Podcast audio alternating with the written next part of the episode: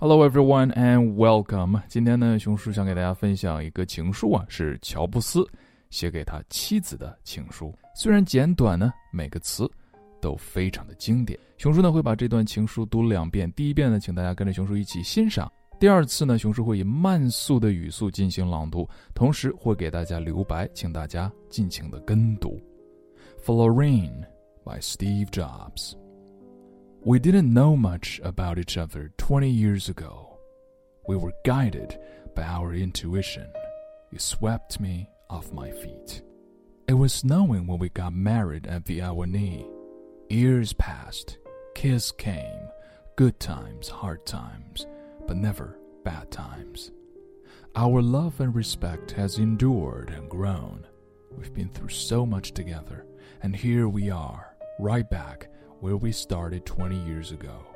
Older, wiser, with wrinkles on our faces and hearts.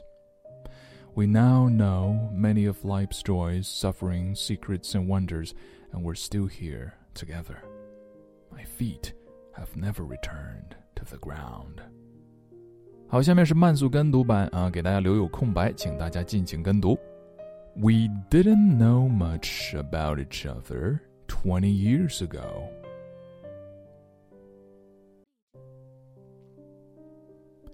We were guided by our intuition. You swept me off my feet. It was snowing when we got married at the Ahwahnee. Years passed, kids came, good times, hard times, but never bad times.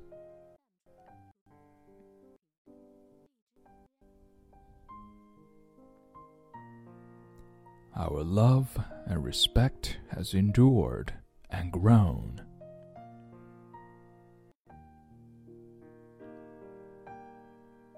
We've been through so much together, and here we are, right back where we started 20 years ago.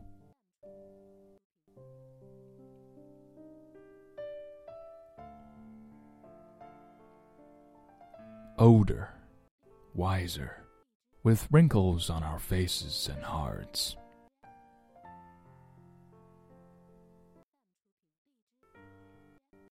We now know many of life's joys, sufferings, secrets, and wonders.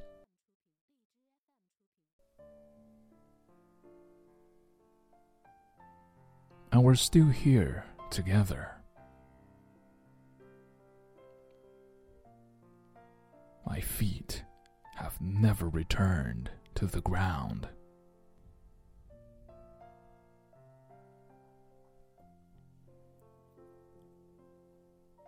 And that is for Laurene by Steve Jobs, read by Uncle Bear。